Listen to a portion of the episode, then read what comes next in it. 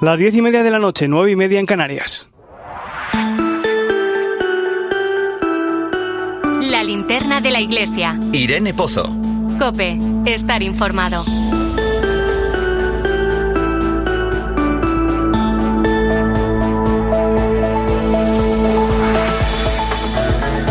¿Qué tal? ¿Cómo estás? Soy Nacho de Gamón. Esta semana nos ha sacudido a todos lo sucedido en el Instituto Elena García Armada de Jerez eh, de la Frontera. Un menor, estudiante del centro, con 14 años, sacó dos cuchillos de la mochila y trató de apuñalar con ellos a uno de sus compañeros de clase. Rápidamente, el resto de alumnos y el profesorado intervinieron y lograron reducirlo, pero este hecho ha dejado cinco heridos, tres profesores y dos alumnos. Quizá impacta menos un suceso así que un tiroteo como los que suceden con cierta frecuencia en los institutos norteamericanos, pero lo cierto es que por suerte en nuestro país, bueno, no estamos acostumbrados a oír hablar de casos de, de violencia en los centros educativos como este que ha sucedido en Jerez.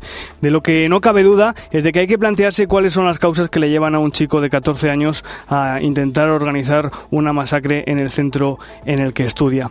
Está claro que la educación, en el más amplio sentido de la palabra, es fundamental en estos casos. Una educación integral que aborde todos los aspectos de la persona, no solo los más técnicos, también la parte humana, de valores, eh, moral, espiritual. Desde hace años en nuestro país se descuida la educación, dejándola a merced de los intereses partidistas y de gobierno de las diferentes formaciones políticas en el poder. Y la educación es un asunto lo suficientemente serio como para andar dándole vueltas cada vez que hay un cambio de gobierno. Es fundamental alcanzar un pacto entre las principales fuerzas políticas para lograr un consenso que permita una ley educativa que sobreviva al turnismo político. Por eso, es más importante aún una iniciativa como la que va a poner en marcha la conferencia episcopal a partir de este lunes. Un congreso que quiere poner sobre la mesa los retos que plantea el panorama de la educación, explicados y debatidos por todos los actores que participan en el hecho educativo, los profesores, los formadores y los padres y en el que se va a hablar de eso, de educación integral, algo en lo que la Iglesia tiene mucho que decir. Así que con el foco puesto en la importancia que tiene la educación para forjar una sociedad comprometida con el bien común, encendemos hoy la linterna de la Iglesia. Bienvenido, te saluda Nacho de Gamón en este viernes 29 de septiembre. La linterna de la Iglesia. Irene Pozo. Cope, estar informado. Como siempre ya sabes que puedes acompañarnos con tus mensajes a través eh, de las redes sociales. Estamos en Iglesia Cope en Facebook y Twitter, hoy con el hashtag linternaiglesia29s.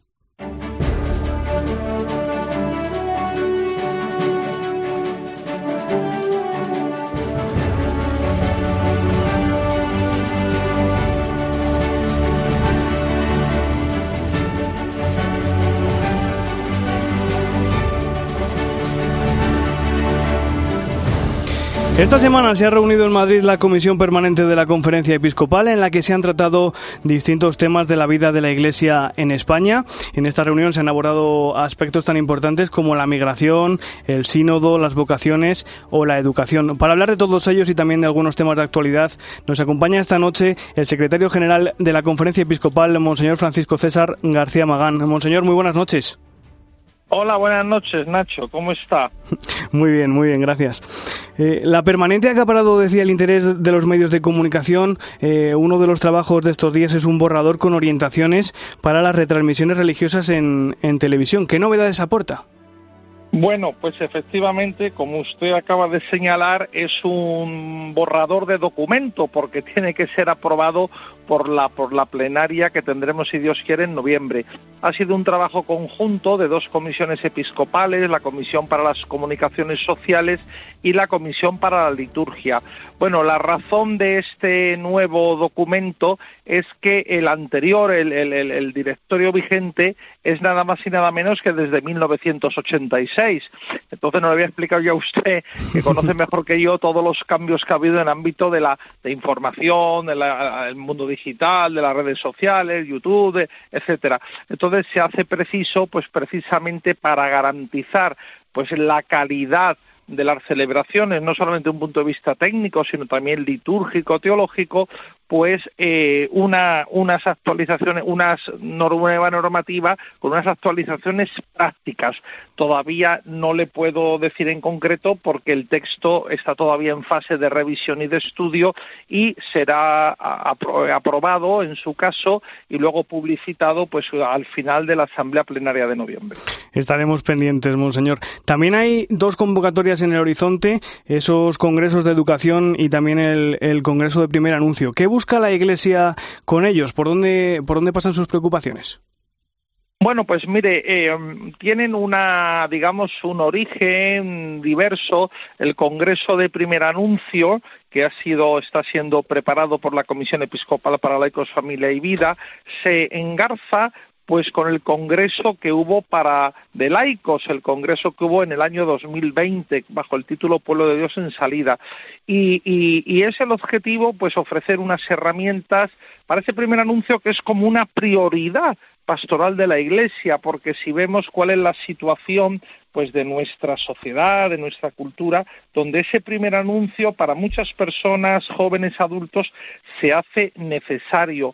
Otro elemento importante en el que está trabajando la conferencia episcopal y ya también se anunció en su momento es un catecismo de primer anuncio, muy bien trabajado, muy bien elaborado, que está en Roma pues pendiente de su eh, aprobación definitiva. Y engarzando con esto, como usted decía también, pues eh, está previsto la celebración pues de un congreso sobre educación. Obedece eh, ambos, ambas iniciativas a la misma finalidad, que es hacer un evangelio creíble, un evangelio que siga siendo buena noticia para todos los hombres y para y mujeres y para toda la dimensión de de su vida. Entonces, en este congreso de amplia participación, porque están convocados eh, profesores, padres, alumnos titulares de colegio, de la enseñanza concertada y de la enseñanza pública también. No olvidemos a esos tantísimos mm, profesores de religión, pero también de otras materias que en la universidad, en bachillerato, en secundaria, en primaria, están en la escuela pública dando un real testimonio evangelizador como laicos cristianos. Se llama la Iglesia de la Educación, presencia y compromiso. Esa presencia de la Iglesia lo está llevando a cabo, lo está coordinando la Comisión Episcopal para Educación y Cultura y tiene también la singularidad que se celebra en etapas. De hecho, ahora, eh, el lunes 2 de octubre, va a haber una, fase previa que va a tener sede en Barcelona y va a culminar en Madrid en febrero del 24.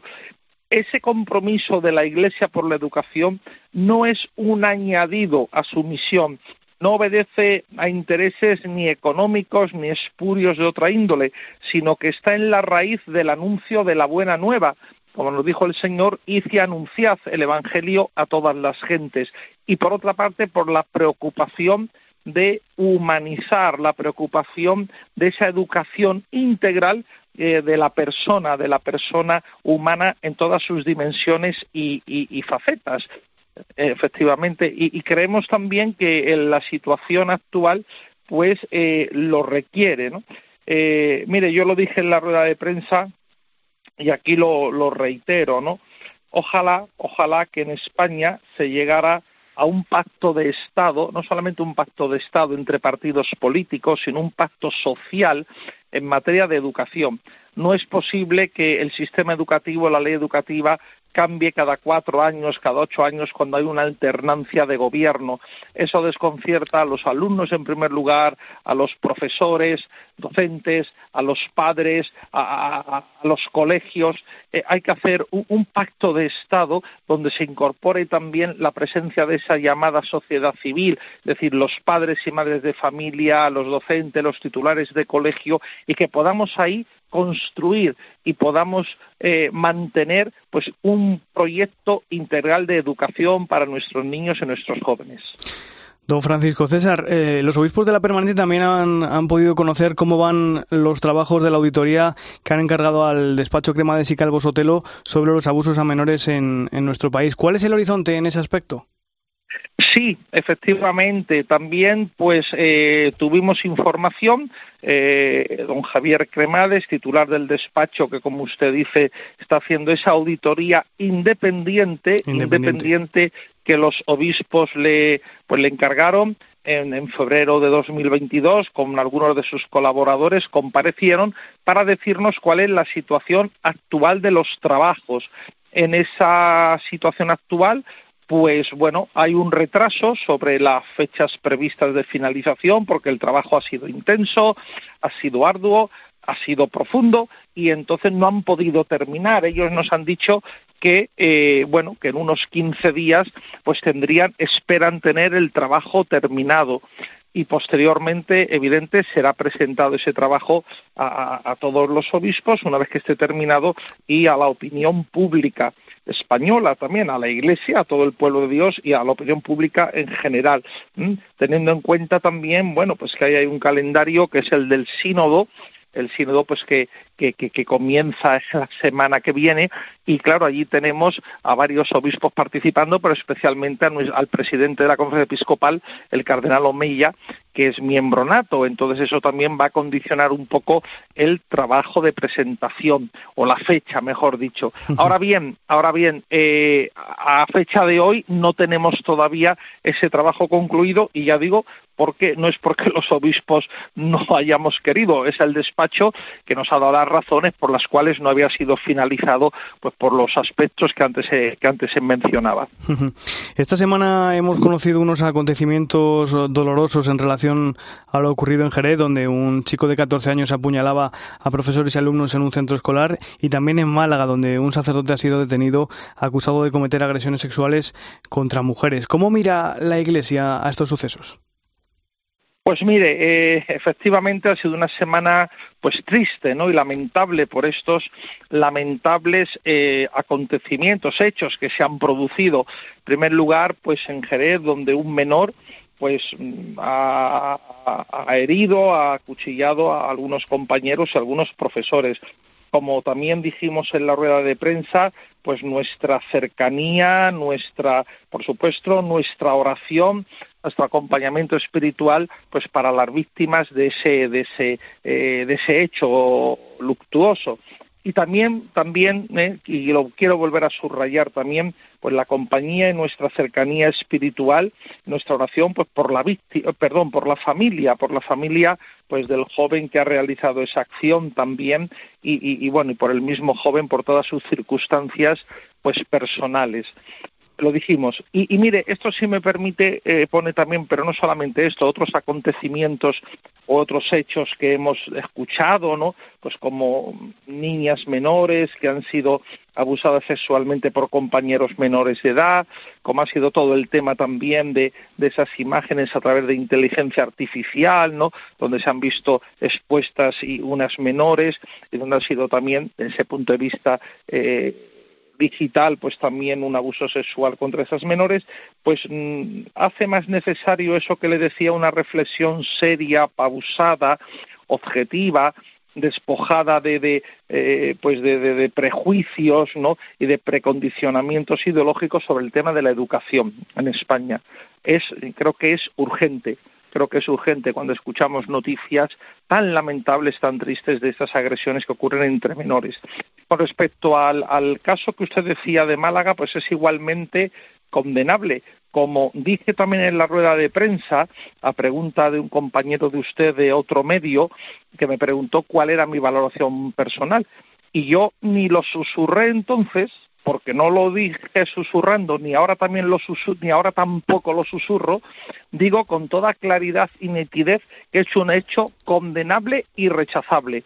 Cualquier abuso a una mujer, sea en el ámbito del hogar, sea fuera del ámbito del hogar, sea por su marido, por su pareja, o sea por otra persona, es condenable. Y sobre y claro en este caso reviste una mayor gravedad por tratarse de un sacerdote de un pastor de la comunidad pues que merece o que debe merecer esa credibilidad y donde una mujer como un menor como cualquier persona debe sentirse pues con una protección y una seguridad el Obispado de Málaga, lo dije también en la rueda de prensa, que nos adheríamos a ese comunicado, el Obispado de Málaga ha sacado un nuevo comunicado al cual también pues nos adherimos para condenar, se va a personar la diócesis de Málaga en el proceso, lo cual me parece bien y muy bien, y eh, van a abrir el proceso canónico, canónico correspondiente para la eh, expulsión, en su caso, del estado clerical, pues de este, de este sacerdote. Entonces también, por supuesto, nuestra cercanía, como siempre, a las víctimas, nuestro apoyo y, por supuesto, sin ninguna justificación jamás la, la violencia, el abuso pues a la mujer en ningún, en ningún ámbito ni se justifica ni por supuesto eh, tiene que dejar de ser pues condenado y reprobado. Pues Monseñor Francisco César García Magán, secretario general de la Conferencia Episcopal Española, con esa condena y con ese apoyo y acompañamiento a las víctimas nos quedamos. Gracias por estar esta noche con nosotros en la linterna de la Iglesia, Monseñor. Pues nada, gracias a ustedes y buen trabajo y buena buen programa. Muchas gracias.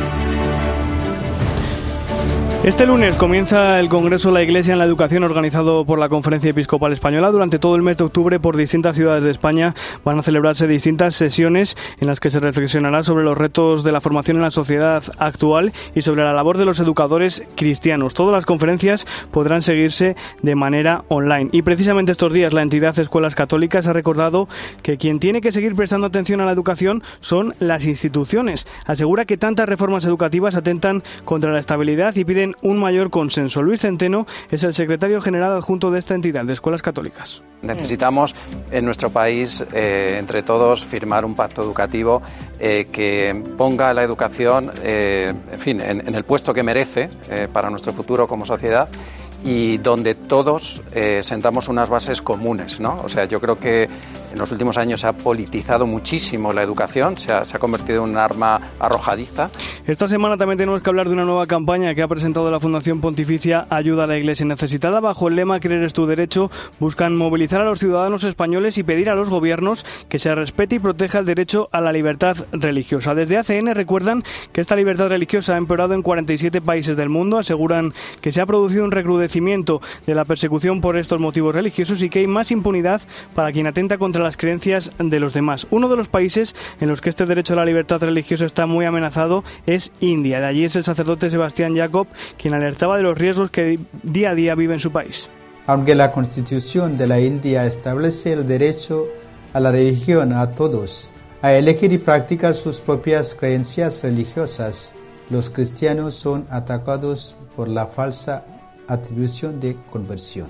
Desde la Fundación Ayuda a la Iglesia Necesitada consideran necesario hacer una llamada de atención para que la sociedad española abra sus ojos. Para ello han convocado el próximo jueves un gran evento público en la Fundación Pablo VI de Madrid. Precisamente esta fundación, la Fundación Pablo VI, ha sido también protagonista esta semana. En el día de ayer, su equipo directivo, encabezado por el presidente de su patronato y obispo de Getafe, Monseñor Ginés García Beltrán, ha sido recibido por el Papa Francisco. Les ha felicitado por la seriedad de la tarea que realizan, que es mucho más de lo que esperaba, y sobre todo por la presencia de mujeres dentro de la institución, asegurando que ellas son las responsables últimas de que las cosas funcionen. Nos lo cuenta aquí en 13 Sandra Vares, la directora de comunicación de esta fundación pero que es fundamental eh, trabajar en este diálogo y este encuentro entre, entre mm, posturas diferentes. Se ha dicho una cosa eh, muy, muy metafórica, ¿no? pero que nos podemos aplicar que es que la, levadura no mira las harinas con las que, las que se mezcla. Entonces, bueno, pues eh, esa es la línea que, debemos seguir. La Fundación Estudium, titular de los derechos de autor de las obras de San José María Escriba de Balaguer, ha presentado hoy en un acto en Valencia el nuevo portal escriba.org, donde están publicadas en abierto todas las obras de su fundador, San José María Escriba. En esta presentación ha, participado Mariano Facio, vicario auxiliar del Opus Dei. El Papa Francisco dice que todo carisma que recibe una persona individual, si es auténtico, está al servicio de toda la Iglesia. Por lo tanto, esta página web no es simplemente para fieles del Opus Dei o para personas que participan en sus apostolados, sino que es para todo cristiano que desea verdaderamente llegar a ser santo en medio de la vida cotidiana. Tenemos mucha esperanza de que también sea un instrumento al servicio de la evangelización. Y llega una cita muy importante de la que vamos a hablar hoy aquí en la linterna de la Iglesia. El próximo miércoles va a dar comienzo en Roma la primera sesión de la etapa universal del Sínodo de los Obispos, que daba sus primeros pasos en octubre del año 2021. Tras las fases diocesanas, los encuentros nacionales y continentales, finalmente va a celebrarse esta sesión universal en la que se analizarán los documentos finales de todo el trabajo que se ha realizado en estos dos años. Así ha valorado el arzobispo de Madrid, José Cobo, esta mañana en los micrófonos de Eva Fernández. El sínodo lo que está intentando en estos días es decir, vamos a escucharnos y vamos a escuchar a Dios. Independientemente de los temas que se traten en el sínodo, eh, ahora mismo la capacidad que tenemos que desarrollar en este momento es la de abrirnos a la sorpresa. Y luego sí, ir afrontando los retos y las grandes preguntas que la sociedad nos está haciendo. El Espíritu siempre nos ha sorprendido y yo creo que en el sínodo lo va a hacer. Precisamente estos días previos al sínodo, los cristianos se van a unir en oración por sus frutos. Mañana sábado el Papa va a celebrar en el Vaticano una vigilia ecuménica en la que van a estar también presentes el patriarca ecuménico de Constantinopla y el arzobispo de Canterbury. Será una ceremonia organizada por la comunidad de Tese en la que se esperan más de 3.000 personas. En España también hay previstas varias vigilias en distintas ciudades para orar por los trabajos del sínodo. En Barcelona también será en el día de mañana a las cinco y media de la tarde en la parroquia de San Pablo del Campo.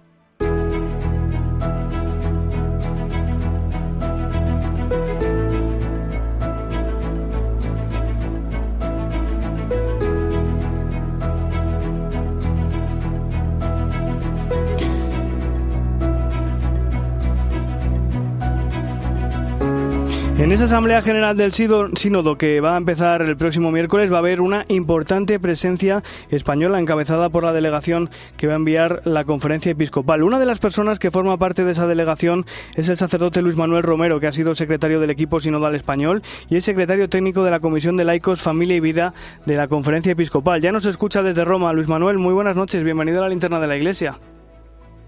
Buenas noches, Nacho. Un placer desde aquí, desde Roma. Oye, Luisma, estamos hablando de un sínodo, de un sínodo sobre la sinodalidad. ¿Qué es eso de la sinodalidad? Bueno, pues eh, la sinodalidad es aprender a caminar eh, juntos. Es decir, eh, es la identidad de la Iglesia. Yo diría que sinodalidad no es un adjetivo de la Iglesia, sino que es un sustantivo, porque la Iglesia o es sinodal o no es Iglesia. Es decir, es una Iglesia donde se vive la comunión y donde todos nos sentimos protagonistas y, todos nos sentimos parte de esta iglesia, laicos, pastores, vida consagrada, o si no, no es iglesia. Y eso es sinodalidad.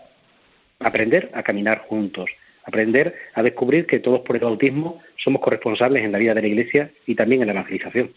Creo que has llegado hace apenas unas horas a Roma, pero bueno, ¿qué ambiente se respira en, en la ciudad? ¿Ya hay ambiente de, de sínodo? ¿Se ve, ¿Se ve ambiente? Sí, sí. La verdad es que hay, se, percibe un ambiente especial. Eh, hay mucha ilusión por este, por este sínodo.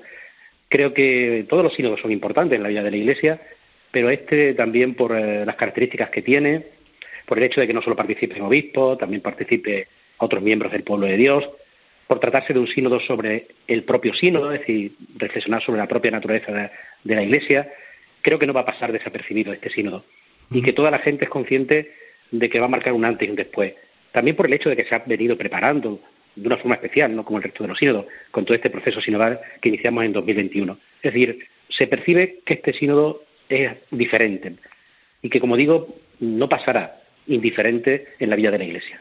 Han sido muchos meses de trabajo, lo decías tú, Luisma, desde octubre de 2021, que decíamos que comenzó la fase diocesana. ¿Cómo miras a aquel momento en el que comenzó todo esto del sínodo? Bueno, pues al principio había, yo notaba muchísimo escepticismo, ¿no? Y reticencias también eh, por, parte de mucha gente, ¿no? Eh, nadie esperaba lo que, lo que podía ir saliendo, ¿no? Y todavía tiene que seguir saliendo, porque el sínodo no concluye con esta asamblea que vamos a hacer en octubre, y porque la Iglesia a partir de ahora está llamada a ser siempre sinodal, ¿no?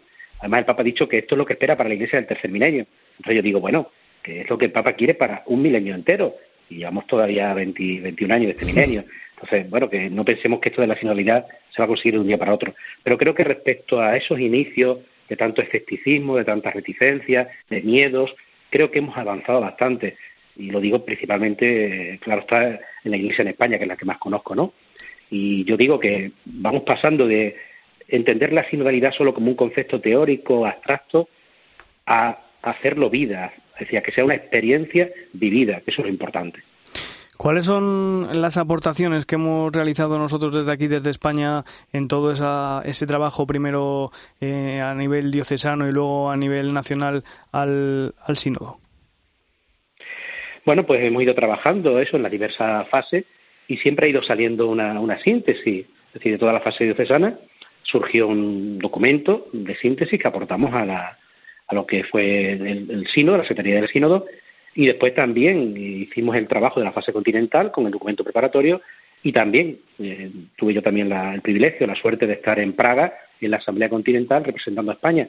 Y de alguna manera nuestras conclusiones, que hemos comentado en otros programas, ahí en la linterna, nuestras conclusiones van muy en la línea del resto de las iglesias, especialmente de las iglesias en Europa, pero también del resto de la Iglesia Universal. Decía el, arzobispo de Madrid esta mañana, Monseñor Como, que hay, hay que estar abiertos a las sorpresas del espíritu. Tú personalmente, Luisma, ¿cómo, cómo piensas afrontar este sínodo o qué, o qué esperas tú personalmente? Yo creo que eso es lo más importante. El que no olvidemos que el gran, el gran protagonista del sínodo eh, no somos nosotros, los padres sinodales o las padres sinodales, sino que el gran protagonista tiene que ser el Espíritu Santo porque si no, no es sínodo de verdad. Si no dejamos que sea el Espíritu Santo el que actúe. Entonces, yo vengo con la actitud, y creo que esa tiene que ser la de todos, y creo que, que así estamos aquí, con la actitud de abrirnos al Espíritu Santo. A que Él sea el que nos vaya marcando la dirección, nos vaya marcando el camino. Eh, el Papa ha insistido mucho en esto, y también el cardenal Mario Brex, secretario del Sínodo, diciendo que sin oración no hay sínodo. El hecho de que mañana vamos por la noche a retirarnos eh, a un retiro espiritual, es decir, desde mañana hasta el día 3, que eh, el 4 comienzan los trabajos del sínodo, pues hasta el 3 por la noche vamos a comenzar, y eso es algo novedoso, vamos a comenzar el sínodo, y ya es sínodo, aunque no lo parezca, pero vamos a comenzar el sínodo con un retiro espiritual. Durante el sínodo, la metodología que se va a seguir es la conversación espiritual. El Papa está insistiendo mucho en el protagonismo del Espíritu Santo, en que lo que vayamos mm, decidiendo se haga desde el discernimiento en el Espíritu porque ese es el que nos va a marcar, como digo, por dónde tenemos que caminar como iglesia en España, en España y en el mundo, a nivel universal. Pues Luis Manuel Romero, miembro del equipo sinodal español y de la delegación de la Conferencia Episcopal para la fase universal del sínodo, muchísimas gracias por atender la llamada de la linterna de la Iglesia y rezamos desde ya por esos, por esos frutos. Gracias y creo que eso es lo más importante, es lo que pido también a todos los oyentes, que durante este tiempo del sínodo se sientan también ellos partícipes que el sínodo no es solo algo para los que estamos aquí en Roma, sino que todo el pueblo de Dios, en este caso el pueblo de Dios que peregrina en España, que se sienta también partícipe de esta asamblea sinodal, especialmente desde la oración. Que recen por nosotros y que recen por el sínodo. Así lo hacemos. Muchísimas gracias, Luis Manuel. La linterna de la iglesia. Irene Pozo. Cope, estar informado. Enseguida llegamos a las 11 de la noche, las 10 en Canarias. A esa hora conectaremos con nuestra corresponsal en el Vaticano, Eva Fernández, que ha estado esta mañana con algunos de los protagonistas de este sábado, los 21 nuevos cardenales que va a crear Francisco. Y en el tiempo del análisis hablaremos de un derecho humano que en algunos lugares del mundo parece no serlo, la libertad religiosa. Antes recuerda que estamos en Eclesiacope en Facebook y Twitter, hoy con el hashtag linternaiglesia29s. La linterna de la iglesia. Irene Pozo. Cope, estar informado.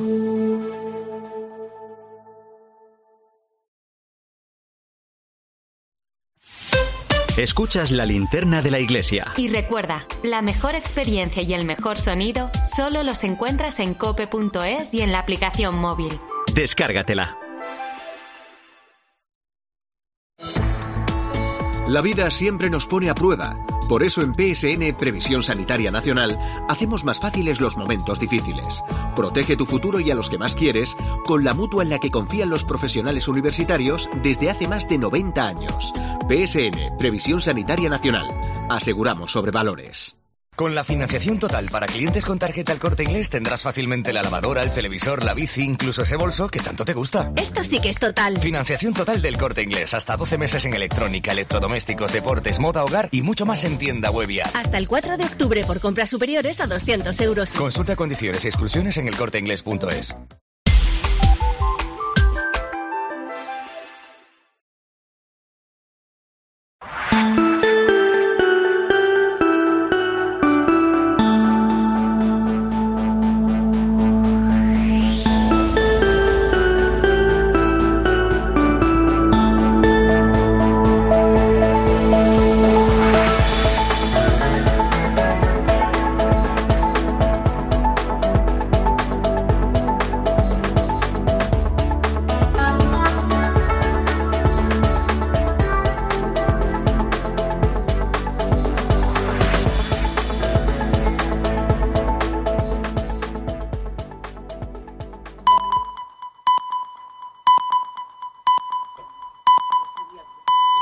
Son las 11 de la noche, las 10 en Canarias.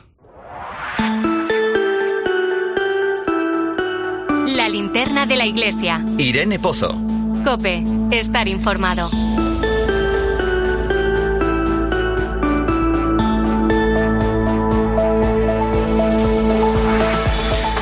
A esta hora ponemos rumbo a Roma desde donde ya nos escucha nuestra corresponsal de COPE, nuestra compañera Eva Fernández. Eva, muy buenas noches. Muy buenas noches, Nacho. Oye, creo que ya está todo preparado para ese consistorio, para la creación de 21 nuevos cardenales, el noveno del pontificado de Francisco. Esta mañana has podido estar con algunos de ellos, ¿no? Sí, la verdad es que menudo maratón, menudo maratón han mantenido durante dos días, no todos, sino los que han querido enfrentarse a la prensa internacional, digo enfrentarse entre comillas porque, porque todo ha sido en un ambiente estupendo, distendido, relajado, de, familia. Era muy divertido verlos eh, prácticamente colocados cada uno en, en una esquina de la gran sala de, de prensa del Vaticano y entonces pues todos íbamos haciendo cola, ¿no? Haciendo cola de eh, cada uno situado en un lado y, todos hemos podido conocer, entrevistar a, bueno, pues eh, a, unos cuantos de los de los eh, próximos cardenales. La verdad es que el ambiente es increíble ante un consistorio en Roma. Es, mm, los, expertos en cónclaves dicen que es casi similar al de un precónclave, porque es una ocasión de conocer de cerca el perfil de los próximos papables, ¿no? Y, y es lo que ocurre eh, estos días, porque de los 21 nuevos cardenales que Francisco creará mañana, 18 van a ser electores que podrían entrar en un cónclave, si es que eh, se convoca antes de que cumplan los, los 80 años, porque eh, por eso, eh, en este momento, a partir de mañana, eh, habrá 137, pero a partir del domingo 136, porque uno de los cardenales cumple 80 años. Por eso, digamos que, que, se va ajustando a esos 120 mm, habituales, pero la verdad es que de ahora a dos años es probable que, incluso haya otro otro consistorio porque porque si no mm, se reducen los 120 cardenales. Pero bueno, digamos que, que este es el ambiente. Estamos hablando de un precónclave, pero pero como digo, bueno, pues es así, ¿no? El de los 99 eh, cardenales que, que, que podrían entrar en un conclave, eh, perdón, o sea, de todos los cardenales, un 99, los cerca de 99 han sido nombrados por Francisco, pero esto no significa que mm, eh, en absoluto que el elegido tenga que ser uno de los nombrados por el Papa, porque fijaros, en los conclaves el Espíritu Santo es quien tiene la última palabra, eso está clarísimo, ¿no? y por ejemplo, en el conclave en el que fue elegido Benedicto XVI, los, eh, los cardenales nombrados por Juan Pablo II eran mayoría absoluta, ¿no? Y salió elegido Benedicto XVI en el clave que eligió a Francisco, eh, prácticamente el 58% de los electores habían sido nombrados por Benedicto XVI, ¿no? Y, un 24% por Juan Pablo II, y el elegido fue el cardenal Bergoglio. O sea, que realmente lo bonito de este consistorio que, que, vamos a, a vivir mañana, la Plaza de San Pedro ya está preparada eh, y además he de deciros que es una de las ceremonias más bonitas e impresionantes de las que se viven en el Vaticano porque es muy emocionante. Eso te iba a preguntar, Eva, ¿en qué consiste la ceremonia? Pues em, durante la ceremonia los cardenales eh, van a recibir el anillo cardenalicio de manos del Papa, se les asigna alguna iglesia titular o diaconía de Roma, se llama así una iglesia de Roma eh, porque digamos que es un símbolo de su participación en el cuidado pastoral del Papa por la ciudad, porque el Papa es obispo de Roma. Y lo curioso de esto, Nacho, es que, mm, no lo sé, esperemos, pero una de las, eh, de las iglesias, digamos, que quedan libres de, de, cardenales es precisamente la de los españoles, la de Montserrat, que es la conocida en Roma como la iglesia de los españoles. Hmm. ¿Quién sabe? ¿Quién sabe? Lo veremos mañana, ¿no? Si quizás a lo mejor le corresponde esta iglesia a alguno de, mm, de los españoles, ¿no? Es, va a ser muy bonito el mm, consistorio de mañana porque también se va a ver el nuevo perfil, ¿no? Del, colegio cardenalicio. Los, los cardenales eh, creados mañana por el Papa proceden de, de 14 países, eh, una edad media menor de la habitual, unos 63 años. Como ya hemos repetido, bueno, y, ya los conocemos, eh, tenemos tres españoles, el arzobispo de Madrid, eh, que hoy no ha dado abasto, como os decía, para conceder entrevistas, el rector mayor de los salesianos, eh, Ángel Fernández Artime, y luego, pues, Francisco Javier Bustillo, el que he conocido hoy, un franciscano de Pamplona, de 54 años, pero de decir que es, mm, que, es francés, sobre todo es francés, hasta en el acento. estaba rodeado, han venido nada más y nada menos que tres aviones desde Córcega para acompañarlo mañana. Eh, hoy le hemos visto en una iglesia absolutamente abarrotada de los suyos, una gente con un cariño inmenso, es muy querido allí en Córcega y bueno, pues digamos que el Vaticano a él le cuenta como francés, ¿eh? aunque nosotros enseguida barremos para adentro y para, nosotros y, bueno, pues mañana mañana pues veremos eh, a, por ejemplo al prefecto del dicasterio para los obispo, Robert Prevost, que es es un obispo nacido en Chicago, pero su madre tiene ascendencia española, habla español. El, franciscano famosísimo Pierre Batista Pichavala, el patriarca latino de Jerusalén, y supongo que, también entre los que más eh, focos van a acaparar, pues también será el eh, Víctor Manuel Tucho Fernández, el prefecto del dicasterio para la doctrina de la fe de 61 años. O sea que, es, mucho lo que podíamos lo que podíamos seguir contando, porque realmente ha sido muy bonito conocerlos a todos lo importante es que mañana estaremos pendientes de lo, de lo que vayamos contando en COPE y 13 porque, y quien pueda también seguirlo por televisión porque realmente es una ceremonia preciosa. Estaremos muy, pendientes, Eva. Y la próxima semana, el miércoles, lo estamos contando, va a comenzar en Roma la última etapa del sínodo sobre la sinodalidad, la fase universal. ¿Y cómo van, cómo van los preparativos? ¿Qué nos puedes contar de lo que va a pasar pues, el miércoles? Pues también en esta mezcla, como es que estamos en un sin vivir, porque es que todo, todo son acontecimientos en los próximos días. Mañana por la tarde, por ejemplo, va a tener e-, esa gran vigilia ecuménica que ya habéis anunciado para rezar por el sínodo. Eh, la plaza se va a convertir en un, gran jardín y, va a ser una, vigilia de oración, la verdad, muy emocionante. Hoy, además, se ha publicado el vídeo de, de, la oración por el Papa, que está dedicado a, la Asamblea General Ordinaria, eh, al Sínodo, y la verdad es que ha sido muy oportuno, ¿no? Y yo creo que el Papa sabía que teníamos la linterna de la Iglesia, porque, porque realmente el, título de este, de este, de este vídeo, pues lo que el Papa cuenta nos, nos, nos centra perfectamente en lo que vamos a vivir un sínodo que involucre a todos sin excluir a nadie. Él, explica el Papa que, el camino del sínodo se basa en la oración y en el discernimiento y en la dimensión em, sinodal. Además, el Papa lo relaciona estrechamente con la vocación misionera, porque dice la misión está en el corazón de, la Iglesia. Y como muy bien eh, hemos escuchado a Luis Manuel ahora mismo, ¿no?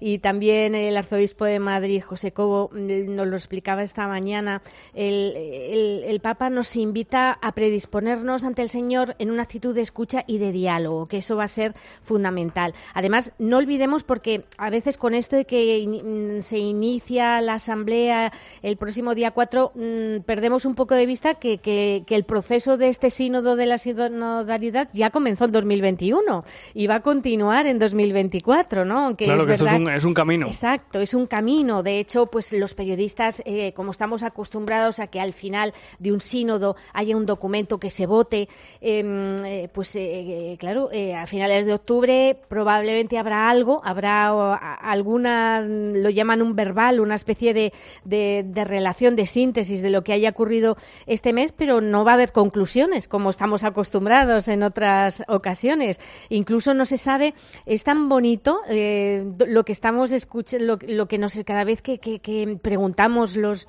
todos los periodistas, porque efectivamente es como sínodo de la sinodalidad, es como, como mm, una gran sorpresa, ¿no? Va a ser una gran sorpresa. Y los organizadores lo dicen, va a depender del Espíritu Santo, de lo que vaya, de lo que vaya señalando, de lo que vaya marcando el Espíritu Santo a lo largo de este sínodo. O sea que a lo mejor puede haber documento final, puede no haber documento final, puede ser necesaria una votación, puede no ser necesaria. O sea, que realmente mm, va a ser un sínodo de sorpresas y lo bonito lo bonito, nos lo decía Luis Manuel, creo que es una de las formas eh, más importantes de preparar este sínodo eh, son esos ejercicios espirituales que van a comenzar el domingo.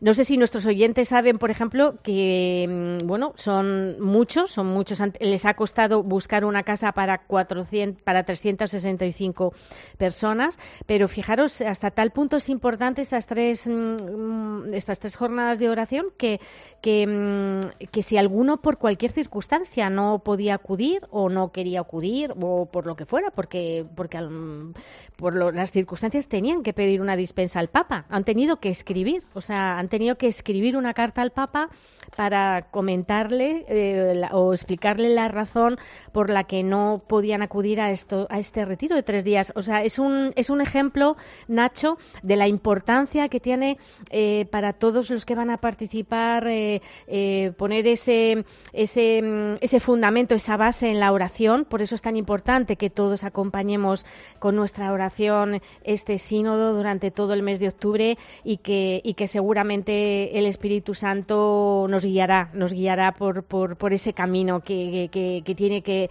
que recorrer la Iglesia en un futuro inminente. Claro que sí, Eva Fernández, compañera. Te quedan por delante unas jornadas muy intensas, mucho que contar desde Roma. Hombre, y con nueva, con segunda parte de la exhortación apostólica del también, Papa también, también. claro. O sea, que no nos va a faltar detalle. nada, nada. Pues desde aquí te vamos a escuchar y estaremos muy pendientes de todo, Eva. Estupendo. Muchísimas gracias. Un abrazo, fuerte. Gracias.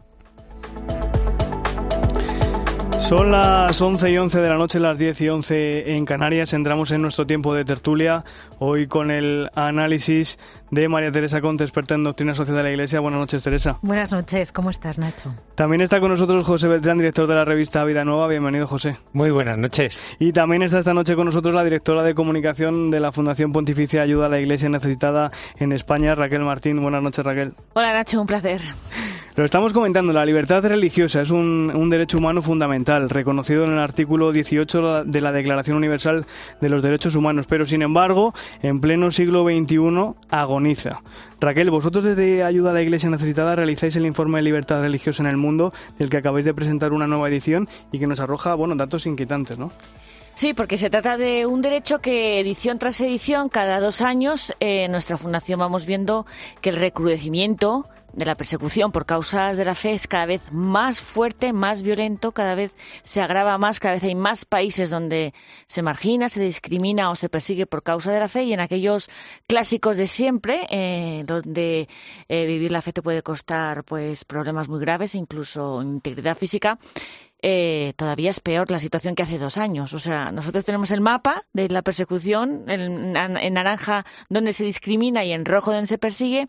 Y hay países que llevan en, eh, de color rojo toda la vida, pero es que el rojo cada vez es más rojo. O sea, cada vez es, es peor. Y el naranja a veces se convierte en rojo. Y el naranja a veces se convierte en rojo. O, o, de repente de no tener nada se pasa a rojo, como ha pasado con Nicaragua en esta edición. O sea, eh, es agravante. Es agravante cómo se está violando este derecho fundamental que se recoge en la Declaración Universal de Derechos Humanos ante la pasividad de todo el mundo, ante la comunidad internacional que mira para otro lado.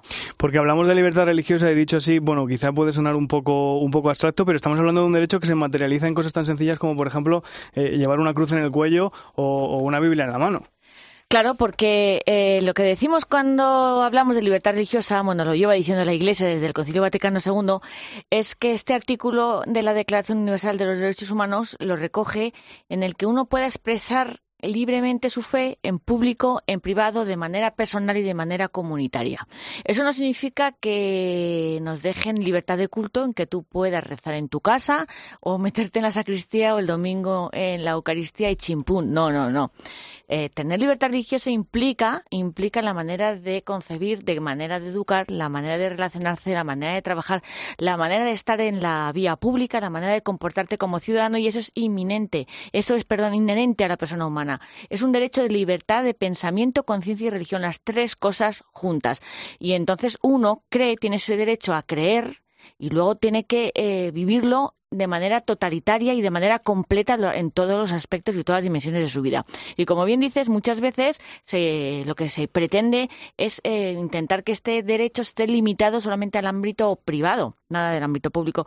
Y entonces, pues es cuando no te dejan llevar símbolos religiosos, no te dejan educar a tus hijos como quieres, no puedes eh, alegar la objeción de conciencia porque te afecta eh, de manera directa en el ejercicio de tu profesión.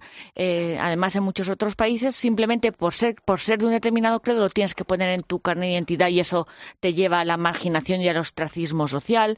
No puedes ascender en determinados puestos de trabajo solamente por tu condición eh, religiosa. por supuesto que no puedes construir. La, la, iglesia en concreto no puede levantar una capilla o no puede levantar obras sociales porque se les acusa de proselitismo está prohibidísimo, no te puedes cambiar de religión en muchísimos aspectos, en muchos países de la vida del mundo, perdón.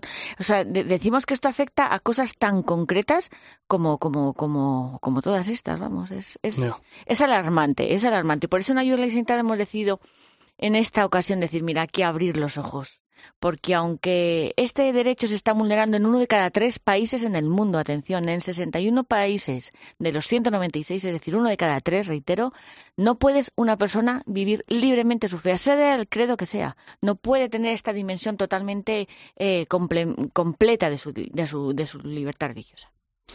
¿Qué riesgos corremos como, como sociedad cuando comienza a no respetarse este derecho fundamental, José? Bueno, pues lo más básico es que uno considera que, esto viene inherente, ¿no? Es decir, que, que nos viene dado, sobre todo cuando estamos en sociedades como la nuestra, donde podemos acudir a una iglesia, uno puede acudir a, a un templo judío o de cualquier religión y lo damos como tan fácil como respirar. Y solo cuando vemos que eso se atenta con determinadas actitudes o con determinados hostigamientos cuando empezamos un poco a temblar y a plantearnos que esto no, no viene dado como el sol todas las mañanas, ¿no? Y yo creo que, que ahí la situación complicada viene cuando de un día para otro pensamos que eso no es así como, como ha sucedido en Nicaragua, ¿no? Y o cuando, o cuando ves que se recortan determinadas libertades o cuando ves que un chaval empieza a ser cuestionado porque se ha apuntado a la clase de religión o te empiezan a mirar de una manera un tanto extraña porque te haces la señal de la cruz. Creo que esos son indicativos que hablan de signos, que hablan de cambios de tendencia, que evidentemente no, son, no es una persecución, pero, pero sí invita a determinadas situaciones y creo que hay leyes que en ese sentido, en nuestro primer mundo en el que estamos tan confiados, que tal, claro, insisto, en nuestro primer mundo, ¿no? Es decir, miramos con la perspectiva de, de esta realidad donde cualquier movimiento nos parece un pasito atrás, pero claro, cuando uno mira la situación de Afganistán, mira la situación de, de Nicaragua, parece que somos memos y lelos por, por quejarnos, ¿no? Pero evidentemente eso es lo que nos tendría que animar más a defender esa libertad religiosa, no solo aquí, sino en esos puntos. Y lamentablemente, pues eh, la semana pasada se plantó allí Paul Richard Gallagher en, el sustituto Secretaría de Estado en, en la ONU a reclamar esa libertad religiosa en medio mundo, igual que dijo sus palabras, se, se esfumaron cuando intervino el siguiente. Teresa. Bueno, yo creo que algo tan simple como no poder vivir de manera coherente, ¿no? Eh, entiendo, bueno, entiendo, evidentemente, cuando una persona eh, fundamenta su vida en unas convicciones religiosas, el ejercicio pleno de la libertad es, poder vivir de acuerdo a como, a como cree, a como quiere orientar su vida, a como cree que va a alcanzar el mayor bien en su vida, ¿no? Entonces, claro, esa, es la primera coacción, no poder vivir de manera, de manera coherente. Em, y a partir de ahí, como Raquel bien describía, no solo no poder vivir de manera coherente, sino en muchos casos vivir absolutamente amenazado. Eh, casi obligado al martirio, porque son las circunstancias eh, imperantes, ¿no? Yo también insisto en que creo que es necesario que subrayemos a día de hoy lo que está pasando en Nicaragua, porque probablemente es uno de los últimos países que se han vuelto de color rojo, como decía Raquel, sin que la comunidad internacional haga nada, la Organización de Estados Americanos tampoco. Y, y estamos viendo cómo en pleno siglo XXI, de un país como Nicaragua, una orden religiosa como la Compañía de Jesús ha sido expulsada. ¿Y por qué creéis que hay esta pasividad de la comunidad internacional ante, porque ante otros derechos humanos, bueno, parece que sí que se movilizan, pero ante este derecho, que es un derecho humano como otro, eh, no, no parece que, haya pasividad, ¿no? Que parece que, haya, que hay pasividad, que les da igual. Sí, porque quieren intentar los poderes, eh, el poder siempre quiere intentar que los, eh, las personas con criterio, con, como decía Teresa, con esta unidad de vida, pues muchas veces son incómodas al poder, ¿no? Son un contrapeso y, los, y personas libres es, es siempre molesto, ¿no? Es siempre molesto. Y el problema es que sin falta de libertad religiosa es, hay que tener en cuenta que si se empieza a rascar es que eh, en aquellos países donde no hay derechos humanos, eh, si rascas, como digo, al final es que lo que ha faltado es libertad religiosa. Entonces, en estos, estos totalitarismos, estos nacionalismos brutales, como es lo que está pasando en la India, no les interesa que haya gente que sean un contrapoder, que, que se salgan un poco del esquema, ¿no? Por ejemplo, en China, en Corea del Norte, los grandes países donde es aplastante contra cualquier, cualquier persona que piense distinta, ¿no? Atención, cuando decimos que hay que defender la libertad religiosa es porque es garantía de otras muchísimas más libertades y derechos. En aquellos, en aquellos países donde no hay libertad de pensamiento, no hay libertad de expresión, se cierran las, eh, los medios de comunicación, de manifestación, de voto, eh, cuando hay, no hay libertad de educación, tú empiezas a rascar y es que al final lo que falta es libertad religiosa. O sea, nosotros ponemos el grito en el cielo muchas veces eh, y son tiritas cuando el cáncer principal es la falta de libertad religiosa. En todos los casos que vemos en nuestro informe de ayuda, a la Iglesia Sanitaria, en, el, en, el último, en, el última, en la última edición, siempre son porque hay poderes, ideologías que no quieren, desde luego, ciudadanos libres y que sean un, contrapeso. Sí, yo creo que ahí, eh, en ese sentido, hay que destacar el papel que viene haciendo la Iglesia y que viene haciendo el Papa Francisco, porque cuando el Papa reclama la libertad religiosa, no es que reclame la libertad religiosa para los católicos únicamente, sino para todos, y eso lo hemos visto en Mongolia, ¿no? Es decir, una de, de las principales llamadas de atención de, del Papa desde Mongolia no era solo que los cristianos pudieran rezar, sino también los budistas. Es decir, Mongolia, ya sabéis, recordamos, para quien no lo sepa, que está aprisionado ahí entre Rusia y China, es decir, que tanto Rusia como China no les hace ninguna gracia que el catolicismo esté presente, pero tampoco les hace ninguna gracia que, los budistas puedan profesar su fe, ¿no? Y yo creo que tienen ideologías, quieren aplastar. Pero, porque cualquier cualquier religión y especialmente el cristianismo y especialmente, pues eso, el evangelio habla de libertad y de libertad de pensamiento y de, y de libertad de corazón. Y claro, eso en una dictadura, el que pienses diferente, el que puedas pensar por, tu, por ti mismo, y una palabra clave de este pontificado, y ese discernimiento es muy, muy peligroso. Y claro, es mejor cortar, cortar el discernimiento y apostar por un pensamiento único. Y porque las religiones no se entienden como, como, como un bien, lo ven siempre como una amenaza. Allá donde hay empiezan a haber creyentes, empiezan a temblar porque el creyente como quiere educar, quiere construir, quiere tener una hipótesis. Y allí donde donde donde está la Iglesia y donde verdaderamente hay otras religiones que quieren el bien común, eh, hay más pluralismo, hay más democracia, hay más respeto, hay más integración, hay hasta más paz. En aquellos países hay más paz. En donde no hay libertad religiosa es que eh, se impone eh, la violencia con los yihadismos, con los totalitarismos y al final no hay una, una convivencia mínima, ¿no? Ayuda a la Iglesia necesitada, Raquel, ha lanzado una campaña esta semana, Creer es tu derecho, para concienciar sobre la importancia de precisamente de defender este derecho fundamental, de que todos tenemos que defender este derecho fundamental, que es la libertad religiosa. ¿En qué consiste esta campaña?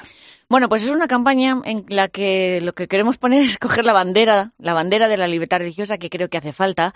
No podemos comprar lo que está pasando en Occidente, como decías José con lo que está pasando en tantos países, en estos países eh, de rojo y de naranja, pero también vemos aquí luces de alarma y lo que queremos hacer es un trabajo muy divulgativo para decir basta ya, hay que entender en qué consiste, hay que entender esta dimensión eh, totalmente eh, completa de la persona que pueda vivir su fe en todas sus dimensiones atención con lo que está pasando en otros países en el mundo, ya está bien de que todo el mundo mire para otro lado y que en un momento dado sepamos todos los creyentes y nos unamos ahí en todos, es decir, nosotros tenemos algo mucho, mucho que, aportar a las sociedades todos los creyentes. Es más, el Papa, lo que como decimos, está uniéndose a todos los, eh, a todos los eh, líderes de otras religiones para decir, las religiones nunca somos un mal. Hay que entender las sociedades con, una, con un laicismo positivo. Tenemos algo que aportar, algo que construir en un mundo cada vez más globalizado, donde estamos cada vez más mezclados. O empezamos a entendernos cada vez más y a comprender esta dimensión y a respetarnos entre nosotros, sabiendo siempre que tenemos algo que aportar al bien común o si no, esto empieza a ser cada vez más preocupante, aparte de lo tremendamente injusto que es que haya personas que estén hoy en día en la cárcel en Pakistán por la ley de la blasfemia, muriendo en atentados yihadistas y secuestrando cada semana en, por ejemplo, en Nigeria, o que eh, esté pasando como en China, donde haya 700 millones de cámaras que están monitorizando continuamente a todos los ciudadanos en China, los que entran y dejan de salir en los determinados templos para calificarlos si eres buen o mal ciudadano en función de cómo te portes. O que te metan en la cárcel 10 años por cantar villancicos públicos, como ha pasado en la India, porque te alegaban a que estás haciendo proselitismo y no puedes hacerlo, ¿no? Eso es, desde luego, eh, inexplicable que en el siglo XXI tengamos que estar sufriendo esto. Desde luego que sí.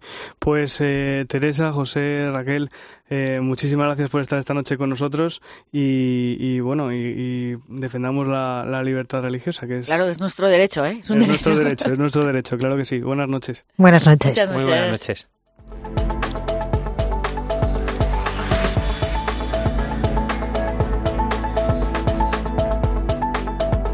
Con estas reflexiones apagamos hoy la linterna de la iglesia. Gracias por acompañarnos esta noche. Ahora te quedas con el partidazo de Cope y Joseba Larrañaga. Un saludo de Nacho de Gamón.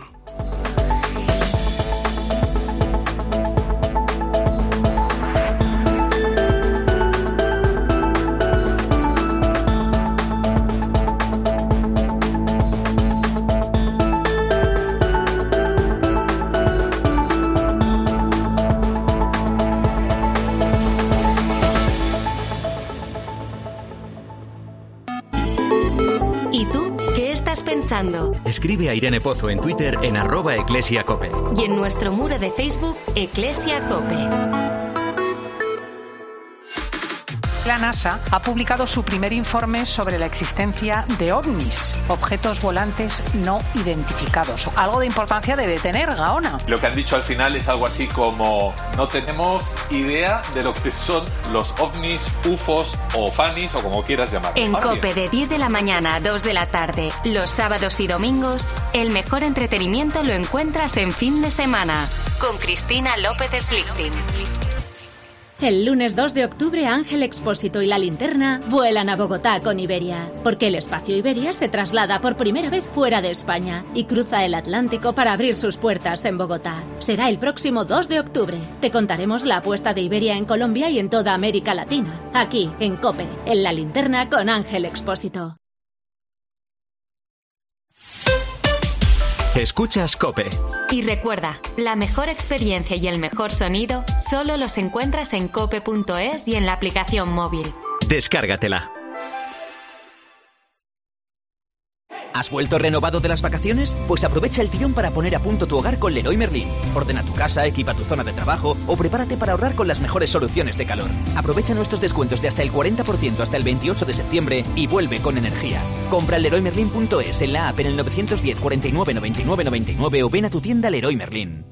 La belleza real ha llegado para quedarse y todas lo celebramos. El Ifexir Minucel anticelulítico y Nocture Slim quemagrasa y drenante nocturno nos ayudan a conseguir firmeza y suavidad a nuestra piel. El Ifexir, los tratamientos corporales más aclamados del mercado. De Pergal Laboratorios. El Ifexir Minucel y Nocture Slim. De venta en farmacias para farmacias del corte inglés y plataformas online. Cuando dices que me quiten lo bailado, sabemos lo que necesitas, menos obligaciones y más destinos por descubrir. Llegan los viajes exclusivos de Halcón hechos a medida para mayores de 55 años.